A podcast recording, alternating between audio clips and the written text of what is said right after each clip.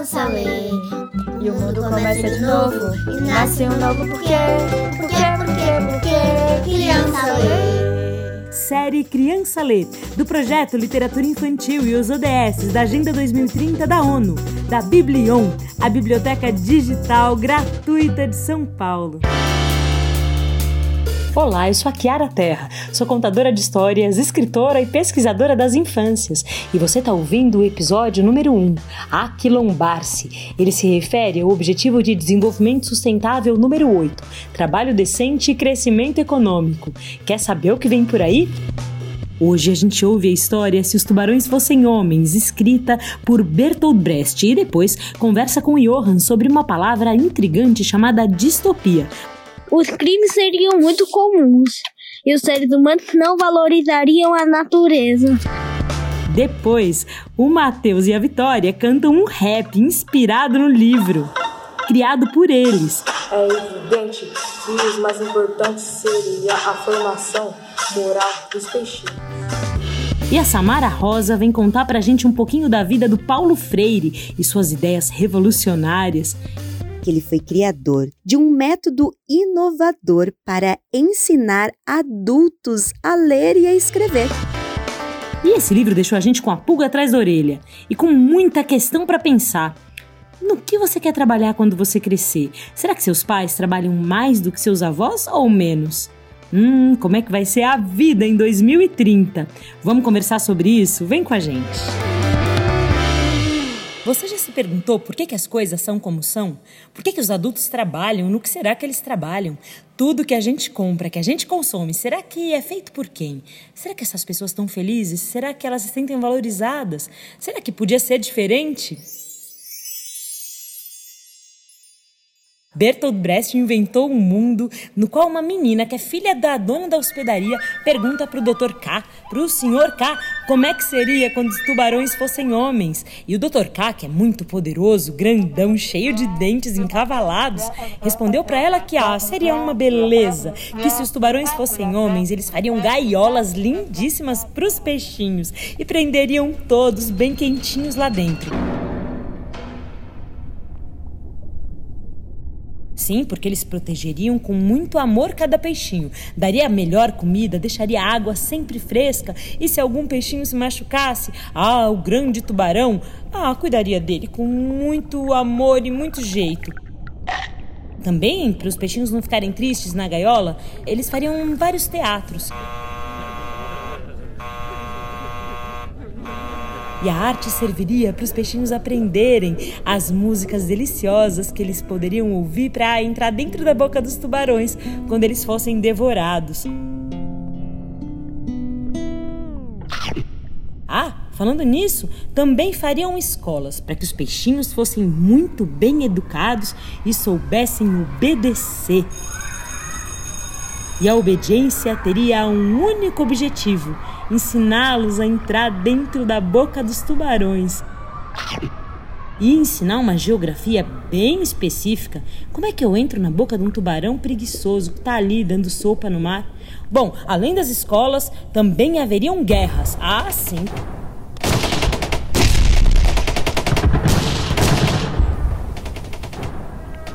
E o peixinho que matasse seus iguais ganharia medalha, seria mesmo um grande herói. Os peixinhos nunca parariam de fazer guerra, porque os tubarões convenceriam eles desde pequenininhos que eles falam em silêncios de línguas diferentes. E também haveria religião.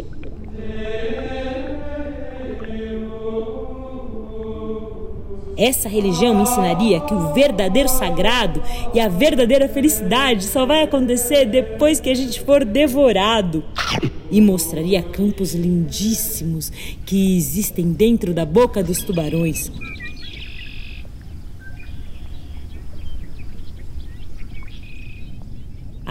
E também não teria essa história de que todos os peixes são iguais, não. Pois os peixes grandes, eles poderiam controlar e poderiam inclusive comer os peixes menores. É que os tubarões adoram mastigar porções maiores de peixes já crescidos e gordinhos. Bom, seria só uma civilização se os tubarões fossem homens. E essa civilização seria assim. Hum, você sabe qual é o maior predador que existe nesse mundo? É, dizem que é o leão. Ou dizem que é o guepardo. Ou tem gente que diz até que é o búfalo. Ou que é o elefante por ser grandão. Mas o maior predador de todos é um bicho que pensa, é um bicho que decide sobre o mundo. E é um bicho que altera a natureza. Esse bicho tem voz e anda em duas patas. Opa, em duas pernas. Opa, na verdade, sobre dois pés.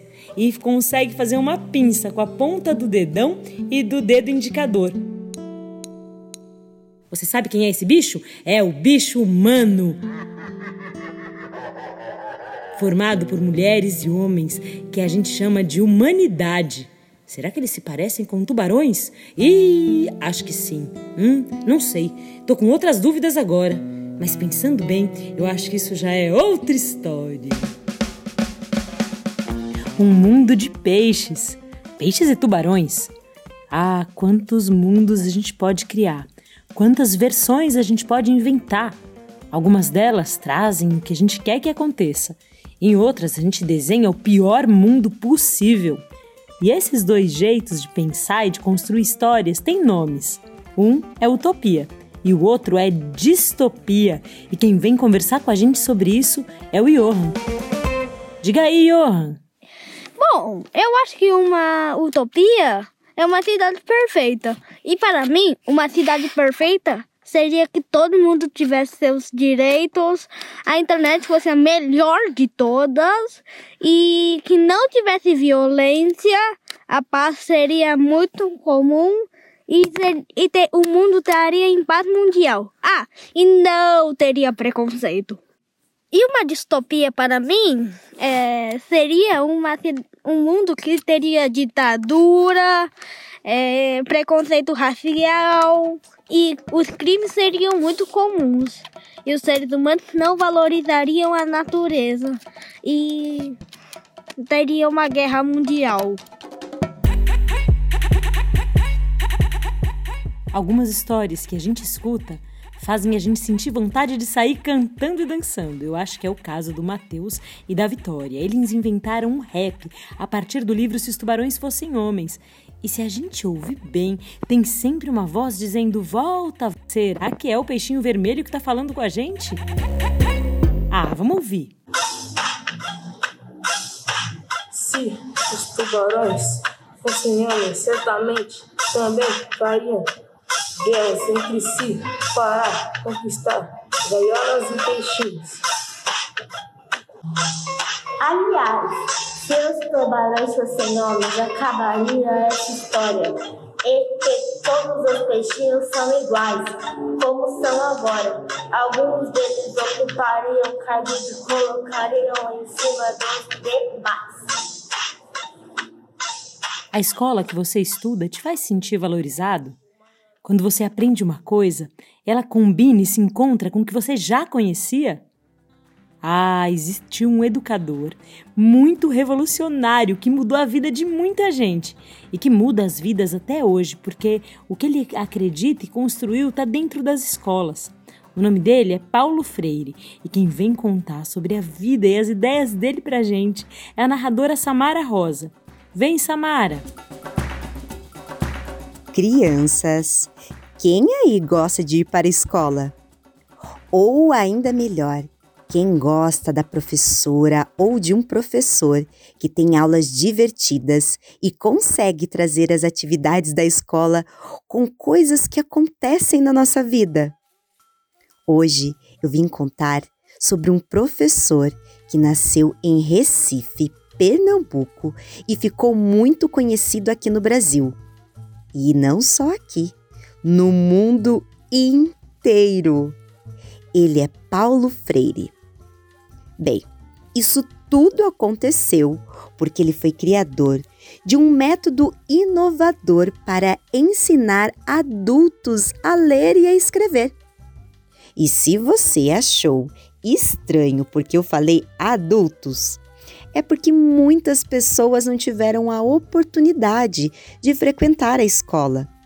Mas ele acreditou nessas pessoas e principalmente na educação. Deu tão certo que ele é um grande inspirador para muitas professoras e professores que entenderam que os alunos devem pensar em muitas coisas, principalmente nas questões sociais e relacionar isso com o nosso dia a dia. Essa forma de aprender e essa forma que Paulo Freire ajuda a ensinar inspirou tantas professoras por esse Brasil e por esse mundo. Tenho certeza que se você perguntar para algum dos seus professores da escola ou algum professor que você conhece, eles vão falar de Paulo Freire, pois ele é uma grande referência na educação. Além disso, Paulo Freire entende que todo mundo tem um saber. Isso mesmo. Então você, criança de qualquer idade, que frequenta a escola ou não, tem algo para ensinar. Você é sim cheio de saberes. E o Paulo Freire sempre diz isso. Não existe ninguém que não tenha nada a ensinar. Então, ir para a escola, conversar com os amigos, conversar com os mais velhos, é uma forma de aprender e de ensinar também. Você, criança, tem muito a ensinar. Da onde você está? Uma vez uma criança me perguntou, Kiara, por que, que os adultos trabalham? E eu disse para ela, não sei, o que, que você acha? Ela disse, ah, para viver, passear, trabalhar, se divertir, cuidar dos filhos ou viajar. Eu disse, ah, mas que boa ideia. E ela disse, também para morrer. De repente a criança me falou, Kiara, será que os adultos trabalham para morrer? Eu não sei, mas entre nascer, crescer, viajar, trabalhar e morrer, tem muita coisa bonita para ser feita. E a gente pode pensar sobre a maneira como a gente trabalha e as coisas que a gente compra. Tudo que você consome, a comida, o brinquedo. Bom, quem será que faz isso tudo? Quem será que ganha dinheiro com isso? Você já reparou que no mundo tem pouca gente muito rica e muita gente precisando de ajuda? Ah, talvez você ache que você é pequeno ainda para pensar nisso, mas dá para olhar o mundo com bastante atenção. Dá para pensar sobre trabalho e quem vem conversar com a gente sobre isso é o Nicolas. Diga aí, Nicolas. O trabalho é o que fazemos para conseguir o que queremos desde a idade da pedra, seja para caçar e comer, a programar para ganhar dinheiro. O trabalho em 2022 não está bem definido a quantidade de pessoas pobres no mundo aumenta cada vez mais por diversas causas. Não ter habilidade por causa de não ter tido a oportunidade de estudar quando criança, não ter vaga suficiente, além de questões políticas e preconceituosas. Por isso, muitas pessoas ainda vivem de vender balas na rua, pedindo trem ou até roubar. Em 2030, o trabalho deve ser mais proporcional deve ter vagas para todos, condições de estudo e solidariedade. Essa é a minha opinião sobre o trabalho. A biblioteca mais bonita que eu já fui na vida era a biblioteca da minha escola. Mas lá a gente não podia fazer barulho, tinha que ficar muito quietinho. E eu tinha uma vontade enorme de contar para todo mundo as coisas que eu encontrava. Bom, para falar a verdade, eu tinha bastante dificuldade com ordem alfabética, com achar os livros nas prateleiras. E não sabia muito bem por que, que os livros estavam de um jeito que a gente só via as letrinhas pequenas das lombadas e não conseguia enxergar as capas. Só depois que eu cresci que eu consegui escolher o livro que eu queria levar para minha casa. E todas as vezes que eu vejo uma criança pequena olhando para cima em uma biblioteca que só dá para ver as lombadas dos livros, eu corro e secretamente viro a página, viro a capa para ela e digo: pode olhar, pode escolher, esse livro é para você. Ler um livro é direito seu. Sonhar grande, conhecer o mundo instante a instante. Saber ler é direito seu. Sonhar grande é direito seu. Sonhar grande é direito seu. A série Criança Lê é uma realização da Secretaria de Cultura e Economia Criativa do Estado de São Paulo e tem produção executiva da SP Leituras. A criação de conteúdo, apresentação são de Kiara Terra, a edição e direção são de Emerson Coelho, as vinhetas são de Kiara Terra e Ângela Coutre e a sonorização de narrativas é assinada por Daniel Vasques. As crianças que você escuta aqui são convidadas do grupo de leitura especialmente formado para esse projeto, que conta também com a participação da Escola Municipal de Educação Fundamental Bartolomeu Lourenço de Guzmão, aqui em São Paulo. Avisa todo mundo que além desse áudio também é possível encontrar 17 conteúdos em vídeo especialmente produzidos para bibliotecas, professores, educadores, enfim, todo mundo que acredita na literatura como um direito humano.